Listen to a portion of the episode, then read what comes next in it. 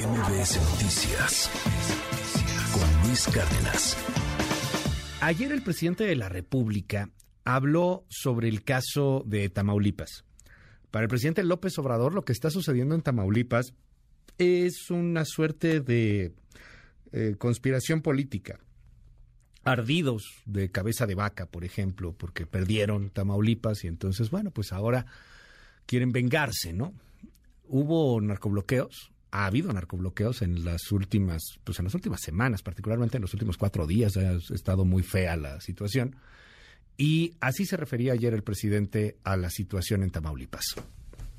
Desde antier está lo de Tamaulipas, pero no antier, ya lleva como unos 15 días que están manejando mucho el que hay inestabilidad en Tamaulipas, que ya regresó la violencia en Tamaulipas. Antes, cuando estaba el gobernador Cabeza de Vaca, prevalecía la paz. Entonces me empezó a llamar la atención, porque pues de allá de Tamaulipas era de la frase famosa de ¿y de parte de quién? En política, cuando suceden cosas así, atípicas, siempre la pregunta es ¿y de parte de quién? Es como cuando quieres eh, saber sobre quién cometió el delito, cuál es el móvil del crimen y se recomienda síguele la pista al dinero. Entonces es, a ver, ¿de parte de quién? En el caso de Tamaulipas era la frase de Meme Garza. ¿Qué es lo que estoy yo percibiendo? De que pues hay una lanzada política en contra del gobernador Américo Villarreal.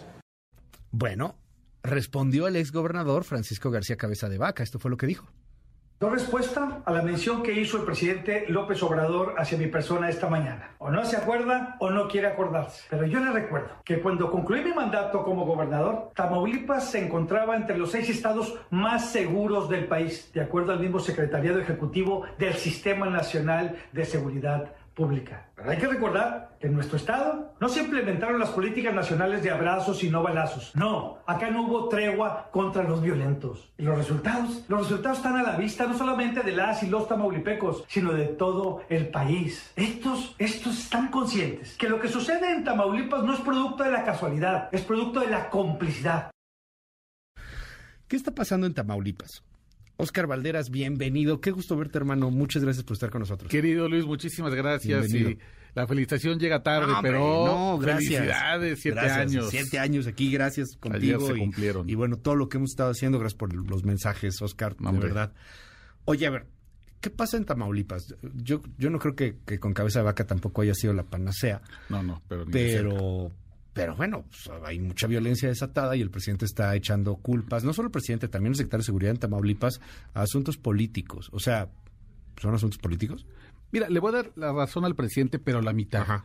Porque en Tamaulipas... Como el medio ambiente. El crimen organizado hace política. Ajá. Entonces, digamos que en ese sentido, digamos que le vamos a dar la razón al presidente, porque efectivamente esta violencia que hemos visto que inició el viernes y que continuó hasta hace unas horas. O sea, todavía eh, me están comentando por Twitter que en Río Bravo todavía hay balaceras y hay bloqueos.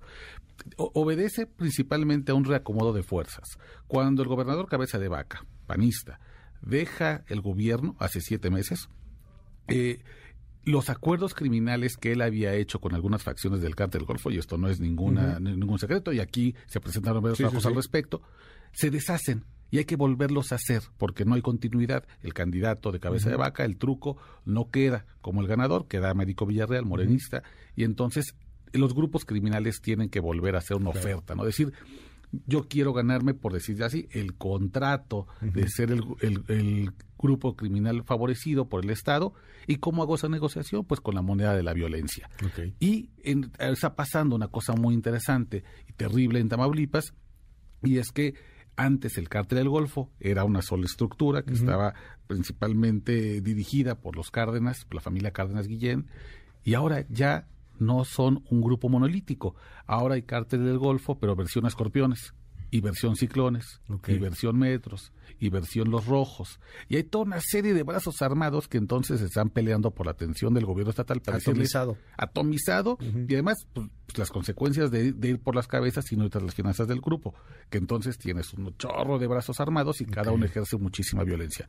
Eso es lo que estamos viendo lamentablemente, con una, digamos, un ingrediente extra. Y es que el cártel Jalisco Nueva Generación intenta entrar por la frontera sur de Tamaulipas, y ahí viene una pelea y una cosa, serie de acusaciones de traiciones y de eso trata la nación criminal. Esto lo desata un hombre a quien acusan de traicionar al cártel del Golfo. A ver, eh, entra por el sur de Tamaulipas, por Veracruz, otra vez.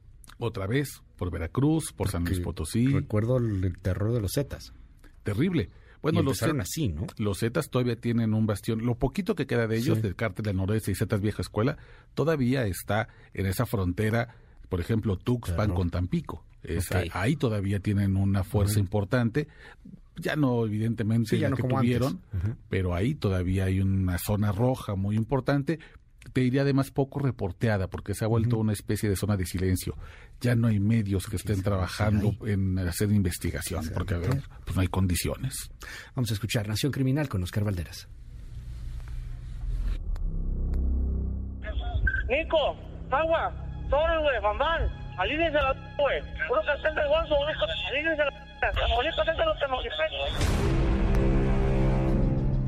la invasión en Tamaulipas de este fin de semana, de cientos de pistoleros armados hasta los dientes, comenzó con la búsqueda de un hombre, un tal Carlos Roel, conocido por su apodo el Chuy 7. Este sábado y domingo, la escisión más poderosa del cártel del Golfo, los temidos escorpiones, salieron de su bastión en Matamoros, atravesaron el estado con rumbo al sur y llegaron hasta San Fernando, con información privilegiada en sus manos. Tenían la ubicación exacta, en un ejido con caminos rurales poco iluminado y vigilado por halcones, de un objetivo que había sido un viejo amigo, el Chuy 7. Aquel capo se había convertido en enemigo a muerte del cártel del Golfo porque, según los escorpiones, cometió un pecado mortal en el crimen organizado. Había cambiado de bando uniéndose al cártel Jalisco con Nueva Generación. Yo estoy aquí en la Scorpion 19, cartel del Golfo. Hablen con balas, puto. Nosotros hablamos con balas. Los escorpiones hablamos con balas a la... traidores. No solo eso, sus ex amigos lo acusan de operar para meter a los Jaliscos a Tamaulipas por la frontera sur. Y el cártel del Golfo, que desde los años 30 se ha asentado en el noreste mexicano, no estaba dispuesto a tolerar foráneos en el territorio que consideran suyo, así que prendieron fuego a los caminos. Se trataba de destallido de un conflicto que durante semanas había mantenido en tensión a la zona de la Huasteca, donde vecinos habían alertado que se veían más convoyes de vehículos artillados y sin placas de lo usual. Desde hace semanas había señales para alertar que algo terrible pasaría en Tamaulipas, pero ni el gobierno estatal ni el federal vieron o quisieron ver esos focos rojos. La cacería del Chuy 7 no tuvo éxito, pero desató una serie de eventos desafortunados que permitieron que el terror se apoderara de Tamaulipas durante el fin de semana, generando balaceras de hasta 10 horas consecutivas. Por ejemplo, los escorpiones avanzaron largos tramos de avenidas, carreteras y caminos rurales ante la mirada tímida de policías municipales, estatales y Guardia Nacional. Envalentonados por el poder que exhibían, se generó la tormenta perfecta para que decidieran hacer incursiones a otras zonas del estado y expandir su cola y aguijones. Además de adentrarse al sur, también iniciaron una correría hacia el norte de Tamaulipas en municipios donde sus rivales tienen dominio, como Reynosa, donde están los Zetas Vieja Escuela. Y como aquello tampoco los contuvo, los escorpiones continuaron su avanzada ahora contra sus hermanos los ciclones y los metros, quienes también pertenecen al cártel del Golfo. Y es que desde que los viejos líderes con apellido Cárdenas, como Ociel Cárdenas Guillén, perdieron el control vertical del cártel, los brazos armados que antes se movían bajo las mismas siglas, ahora se enfrentan entre ellos sin que nadie los contenga. El último que intentó imponer disciplina en el cártel fue José Alfredo Cárdenas Martínez, alias el contador, pero fue capturado en febrero de 2000 2018, propiciando una ausencia en el liderazgo y desatando una pelea de todos contra todos. Porque, aunque sea difícil de imaginar, el cártel del Golfo ya no es una sola estructura, es un cristal roto con distintos filos. Ahora, el cártel del Golfo de Matamoros está enfrentado con el cártel del Golfo de la Ribereña, como también son rivales el cártel del Golfo de Mante y el cártel del Golfo de Altamira. Todos tienen el mismo origen, pero también la misma hambre de dominarse entre ellos.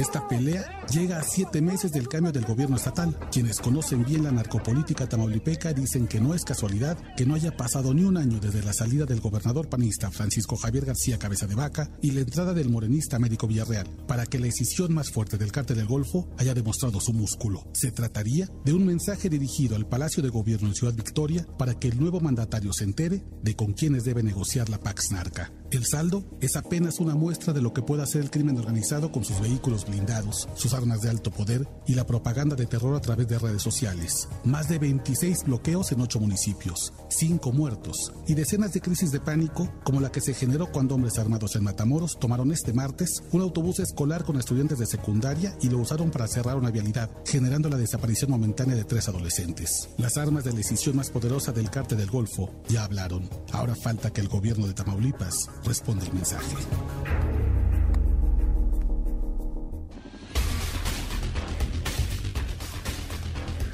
¿Qué sigue en Tamaulipas, Oscar? Teníamos una especie de Pax Narca, que fue lo que se vio con Cabeza de Vaca. Hoy llega un Américo Villarreal que parece que no le entiende todavía el tema, que, que está que está viendo un polvorín. ¿Qué sigue? ¿Qué puede pasar? Mira, yo creo que sigue que el cártel Jalisco Nueva Generación va a querer Entra. entrar, va a seguir intentándolo. Ha tenido alguna cierto dominio, por ejemplo, en San Luis Potosí, en Veracruz ya también tiene presencia, quiere entrar mucho a Tamaulipas. Y Tamaulipas, claro, está es codiciado no solamente por la frontera norte, la frontera que tiene con Estados Unidos. Tiene yacimientos petroleros y de gas brutales. La cuenca de Burgos, por ejemplo, es una zona altamente codiciada. El propio enclave petrolero que es Tampico, el puerto de Aldama. Es decir, es un estado estratégico del cual ningún grupo del crimen organizado quiere dejar de tener presencia. Yo te diría, lamentablemente, vamos a seguir viendo intentos del cártel Jalisco por entrar, la resistencia brutal del cártel del Golfo para defender su frontera sur, pero al mismo tiempo peleas entre ellos como si fueran hermanitos que perdieron al papá que los controlaba y que entre ellos se agarran a trancazos.